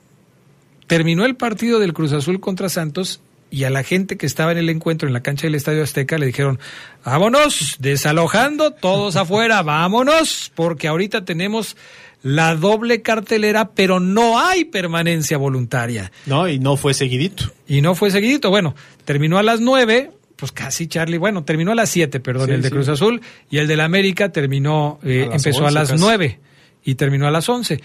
Pero sí hubo dos horas ahí más o menos de margen para dar oportunidad a que se saliera toda la gente que había ido al Cruz Azul contra Santos. No sé si alguien se escondió abajo de las butacas para aventarse la doble cartelera, pero dicen los organizadores que no, que sacaron a todos para que llegara después el América contra el Atlas. Partido a buen ritmo, me parece que estuvo movidito, en donde el América pues no pudo aprovechar la localía. Eh, se sigue hablando mucho de que el América todavía está en fase de precalentamiento, ¿no? De, de, de empezar a crecer su nivel futbolístico. Pero yo sí creo que el América juega otro partido, si no malo completamente, sí muy lejos de las expectativas y eso le tiene que encender las alarmas a Jardín. Cuando lo vemos a veces en la banca sí se ve como que entre preocupado y entre que tratando de encontrar respuestas para que su América juegue bien, no jugó del todo bien este partido, hace un gol para muchos polémico además, y sí siento que tiene que aprovechar esta seguidilla de partidos en casa. Se habló mucho de que le dan otro partido al América de local para beneficiarlo, pues aquí por lo menos no, no pudo, ¿no? Y sí creo que también del lado de Atlas eh, queda esa, como esa espinita de otra vez un estadio y ahora con lo de la multa, tener que jugar de visitante cuando no estaba presupuestado así. Si tú viste preocupado a Jardín, es porque no lo has visto mucho. O sea, o sea, no lo veías cuando estaba en San Luis. San Luis. Ahora que está en el América lo vas a ver más seguido. Pero así es Jardín. Es un técnico muy metido, muy de esos técnicos que difícilmente vas a ver sentado en la banca eh, eh, sin hacer eh, mucho aspaviento. No, él es muy intenso dentro de cada partido y creo que así lo vas a ver en el resto de la temporada. Ahora, sí, por supuesto, tiene que preocuparse por lo que está sucediendo, pero para fortuna de Jardín, tiene piezas que no ha podido utilizar, como es el caso de Henry Martín, que está lesionado. Se lesionó en la League's Cup y todavía creo que le falta como un mes para estar disponible. Ahora, sí creo que le falta por lo menos un central y ahí para tratar de rescatar lo que en defensa ha quedado de ver Israel Reyes, creo que Lara no lo hizo también en este partido. Y el aspecto defensivo sí es, me parece, lo que le urge a este América. Y decir que con toda la League's Cup y los ya cuatro partidos que tiene América, bueno, tres porque le movieron uno, no, yo no puedo decir, ya se, ya se ve la mano de Jardín, no, no me queda esa impresión. Bueno, pues tendrás que esperar un poco más, Charlie. Néstor Araujo también está lastimado, tampoco puede jugar. Y en la transmisión que yo estaba viendo a través de Televisa, eh, escuchaba muy contentos tanto a Ricardo Peláez como al profe eh, Carlos Reynoso hablando de el papel que estaba haciendo Jonathan Dos Santos, que decían que se ha ganado la titularidad, que es un jugador que ha recuperado mucho su nivel, que le está gustando mucho a Jardín y que, eh, bueno, pues eh, seguramente puede dar todavía mucho más. Las anotaciones en el partido, polémicas, como ya lo decía Charlie, cayeron por eh, el Atlas al 23 de Jordi Caicedo, una jugada eh, polémica porque se pudo haber señalado fuera de lugar o no. Lo mismo que la del América de Rodríguez al minuto 41. Las dos terminaron más o menos eh, en las mismas circunstancias. Hay quien dice que era más fuera de lugar el del América que el del Atlas. Hay otros que dicen que es al revés, que la del Atlas era más fuera de lugar que la del América. Pero bueno, nunca nos vamos a poner de acuerdo con el tema del fuera de lugar y lo platicábamos en la tarde. Difícilmente te vas a poner de acuerdo. Esta regla es así, es polémica de por sí. Hay fueras de lugar muy claros, muy evidentes, pero cuando se tiene que sacar la regla para poder medir milímetros para saber si un jugador está adelantado al otro, no, pues ya, ahí ya, ya cómo Sí, le haces. Es muy complicado y creo que una solución a mí me gustaba era la de los vectores, pero ya están contemplando cambiar la regla. Me parece que todavía estaba en, análisis para ya no eh, que una parte del cuerpo no necesariamente te habilite por muy poco. Es muy polémico y esto nunca se va a acabar. Eso. No, no, no. Yo, yo desde que tengo uso de razón, el fuera de lugar ha sido polémico. Y eso que ya le han metido tecnología, ¿eh? Para poder saber si una jugada es o no fuera de lugar. Bueno, Querétaro contra Pachuca terminan uno por uno en el Estadio Corregidora. El Querétaro que llamó la atención en la League's Cup recibió al Pachuca y no le pudo ganar. Sepúlveda al minuto 39 hace el gol para el equipo local, para los Gallos, y después Roberto de la Rosa que ya está haciendo goles con el Pachuca, ¿eh? Este joven de la cantera Tusa empieza ya a destacarse, al minuto 50 hace la anotación del empate. De las cosas buenas que tiene Pachuca es paciencia con los jugadores jóvenes hasta que en algún torneo den el ancho, ¿no? Y creo que Roberto de la Rosa, pues ahí va. Es cierto, ya se tardó, pero ahí va. Pues sí, pero, o sea, también hay que decir, o sea, ya se tardó de acuerdo al parámetro de quién. Al parámetro de Charlie De Contreras. su debut, Adrián. ¿Cuándo debutó Roberto de la Rosa? Mira, Roberto de la Rosa debutó en un partido de Pachuca contra Tigres el 12 de agosto del 2017. Fíjate. Pero apenas tiene 23 años.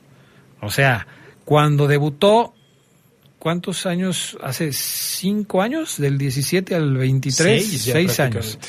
Bueno, seis años. Hace seis años tenía ¿cuántos? 17. 17. Eh, Qué bueno que tú haces las cuentas, porque ya sabes que yo no soy bueno para eso. Tenía 16 años. Entonces, pues debutó muy chavo, ¿no? Sí. Apenas la madurez le está llegando Charlie Contreras. Podríamos decirlo. Y en México los delanteros, sobre todo, maduran tarde. Eso siempre se ha dicho. Bueno, vamos a la pausa, regresamos enseguida, nos queda nada más el partido de Necaxa contra los Tigres y después platicamos de la League's Cup, que finalmente pues ya se definió y se definió a favor. No me lo querían creer los muchachos, pero ganó el Inter de Miami. Vamos a los mensajes y regresamos. Eh, dice el teléfono 107 que por qué no jugó Poncho, eh, que por qué no, por qué alineó Poncho en lugar de Cota. Bueno, lo platicábamos en la tarde, la versión oficial, es lo que dijo el Arcamón, es que Cota tenía un problema muscular. Lo que investigó Ceguera es que, pues, eh, bueno, Ceguera, para decirlo en otras palabras, no le cree al Arcamón que, que, que Cota estuviera lastimado y que por eso no, no hubiera jugado. Y tiene cierta lógica lo que dice Oseguera, porque si estás lastimado, pues no vas ni a la banca, ¿no? O sea, Pues sí. o sea, ¿para qué vas a la banca si vamos a suponer que Poncho Blanco se lesiona a los dos minutos o se lesiona en el calentamiento y entonces vas a meter a Cota Al que está lesionado. que está lesionado, pues como que no tiene lógica, ¿no? La versión oficial del Arcamón fue de que Cota no jugó porque estaba lastimado. O sea, que tenía por ahí una molestia y que no, no estaba al 100%. Pero insisto, pues si no estás al 100%, pues no vas ni a la banca, ¿no? Como que eso, eso me parece a mí. Bueno, Necaxa, que está celebrando el centenario de su fundación, recibió a los Tigres. Celebrando entre y comillas. lo. Adrián, ¿Por qué? Pues todo el momento que viven los rayos. Ah, ¿no? bueno. Bueno, pero esta, una de las dueñas del Necaxa, la actriz, la de Esposas Desesperadas. Eva. Longoria. Eva Longoria, se comió una galletita con la con la figura con, del- con el escudo. del Necaxa, ¿no? O sea, festejó el, el aniversario número 100 del Necaxa. Es así como le hace ceguera, eh, porque sí, la verdad no, no creo que, que se vea muy reflejada la inversión que ha hecho Eva Longoria o algún otro accionista de los importantes de estos rayos. Y los aficionados, pues, es lo mismo de cada año. Un Necaxa que se arma con poquito y que está para poquito en el torneo, hoy celebró su centenario y lo golean en el estadio de Aguascalientes. Sí, la verdad es que sí. Los Tigres fueron mucha pieza para eh, eh, un enclenque equipo necaxista, tres goles por cero. Guiñac, para no variar, pues ahí hizo la primera anotación, después Angulo al segundo y Quiñones el tercero. Necaxa no metió ni las manos en este compromiso. Y mucho se le ha criticado a Necaxa porque, pues sí, es, es un equipo que aparentemente se arma solamente para, pues para estar ahí, seguramente para buscar un negocio. Tú dices, no se nota la inversión de todos estos personajes como Mesut Özil o como de Eva Longoria y algunos otros que forman parte de este conglomerado empresarial que le mete su dinero al Necaxa, pero habría que preguntarles si las ventas de jugadores que ha hecho Necaxa sí les ha representado a ellos alguna ganancia. Un negocio. Un, un negocio, ¿no? Porque, pues si no, no se entendería. Dudamel no creo que cobre barato, eso sí. Pero, pues el chiste es traer un entrenador y reforzarlo con jugadores. Pues a ver qué, cómo le va al equipo de Necaxa. Ha, ha sido muy criticado. La misma gente de Necaxa está muy desilusionada con su equipo y se nota en las entradas. ¿eh? Pocas veces ves mucha gente en el estadio de Necaxa, Sí. salvo cuando van equipos taquilleros como América, como Pumas, Cruz Azul. Tigres, o, o- o que juega contra León y mucha gente de León va a ver a, a- a- al- a la fiera en el Estadio Victoria. Sí, es muy complicado la situación ahora de los rayos. Y pues ojalá, porque yo veía un reportaje de donde recordaban sus glorias de los 90, o sea, ya tiene 30 Uh. años prácticamente. Pues desde que estaba Manuela Puente, de que estaba... Eso sí, era un equipazo, pero ya tiene... Sí, sí, ya tiene mucho. Pues era parte de Televisa, ¿no? Estaba este Ivo Basay, estaba García Cuchillo Aspe, Herrera, el Cuchillo Herrera. Ricardo Peláez. Sí, era un equipo de respeto, ¿no? Que además muchos decían, pues no jugaba tan bonito, pero era muy Se efectivo. nos olvidó Aguinaga. Alex Aguinaga, el ecuatoriano, que es una figura, por supuesto, del equipo de Necaxa. Bueno, pues así van las cosas. Esos son los resultados de la jornada número 4. Queda pendiente el partido entre Monterrey y Tijuana. Vámonos con la Leagues Cup. Partido por el tercer lugar. Monterrey no juega esta fecha 4. Pues yo creo que lo hubiera jugado. La mayoría de sus futbolistas ya estaban aquí, ¿no? Es lo que eh, me decían en mi casa, no pudo mandar su sub-20 y traer a su equipo principal. Pues sí, o Iban sea. a hacer lo mismo. iban a hacer lo mismo, o sea, a final de cuentas no jugaron, no jugaron en la Liga Mexicana y perdieron allá en los Estados Unidos tres goles por cero. Eh, pues sí les pasaron por encima. Eh, presentó un equipo alternativo con muchos chavos, muchos jóvenes. Sí había por ahí algunos eh, del- del primer equipo, pero pues uno o dos nada más. O sea, la verdad es que Monterrey no le dio importancia a este compromiso y termina por ser el cuarto lugar de un torneo en donde los mexicanos pues brillaron por su ausencia.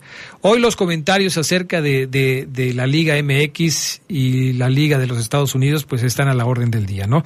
Las comparaciones que se hacen. Ya es mejor la Liga de los Estados Unidos que la Liga Mexicana. Escuchas hablar a Messi diciendo que ha crecido a pasos agigantados la MLS y a cualquier otro jugador incluso a periodistas argentinos que siguen esta Leagues Cup, porque ahí está Messi y porque es la figura del torneo y que se dan el tiempo de burlarse de la Liga Mexicana y de los equipos de la Liga Mexicana por el papelón que hicieron, yo creo que al que le deberían de estar retumbando las orejas y los oídos en este momento es principalmente al señor Miquel Arriola, que es el artífice de la participación de los equipos mexicanos en este torneo. Yo no sé qué le va a decir a los dueños cuando les quiera convencer de la segunda edición de la Leagues Cup y seguramente los va a tratar de convencer con que, a ver muchachos, ya tengo aquí sus cheques, este, a ver, eh, levante la mano, los voy a ir nombrando por orden alfabético, por favor se levantan, ya sé, yo los que tú vas a hacer el final, pero pues aguántame, está bueno tu cheque, no te preocupes. Yo me imagino como, miren, aquí están las remesas, dinero de Estados más Unidos. o menos, más o menos. Pero si no hubiera sido por eso, yo la verdad no le encuentro ningún sentido a este tipo de competencias. Eh, sigo pensando que jugar una Libertadores o una Sudamericana le rendiría mejores frutos a los equipos mexicanos. Quizás, obviamente, no va a ser el mismo negocio, no van a ganar lo mismo, pero si de lo que se trata es de buscar el crecimiento futbolístico, no puedes pensar en que tu competencia está en la MLS. Sobre todo en las condiciones en las que se hizo. Sí, muy complicado. Ya después vimos ese título del Leo Messi, el primer campeonato de Messi en los Estados Unidos, que lo decías bien, se lo convierte en el futbolista más laureado en la historia del fútbol.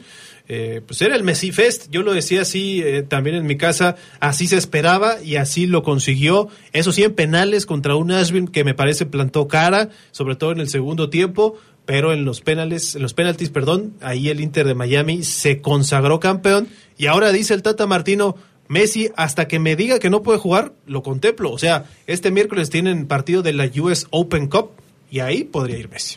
Mm, Pero si Messi le dice, Tata, ¿sabes qué, Tata? Dame, dame chance, ¿no, Tata? Déjame descansar. Porque fíjate que metí 10 goles en el torneo. Metí gol en todos los partidos que jugué. Porque fíjate que me eché al equipo al hombro y gracias a eso pues ganamos la League's Cup. Ok, no ganamos el partido, pero ganamos en los penales. Y además, pues, obviamente, también hice gol en la final. Dame chance, Tata, por favor, tú y yo somos cuates y lo dejamos para después. Ahí está Lionel Messi y difícil que Dani Alves, desde donde está en este momento, lo pueda alcanzar en el número de títulos, ¿no?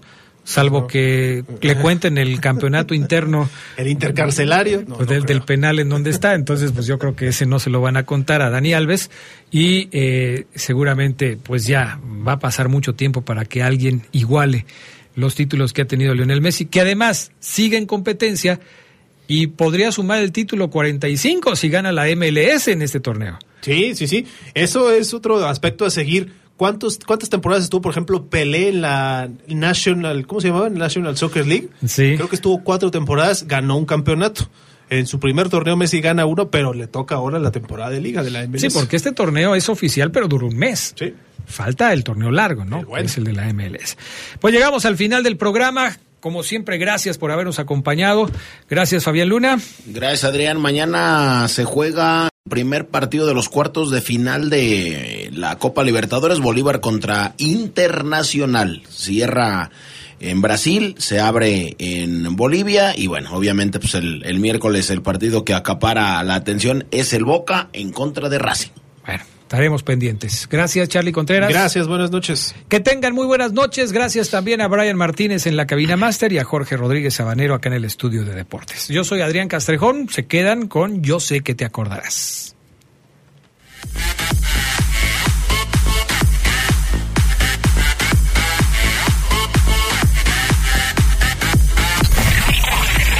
Hemos concluido una edición más de su tradicional programa, El Poder del Fútbol. El Poder del Fútbol. Hasta la próxima.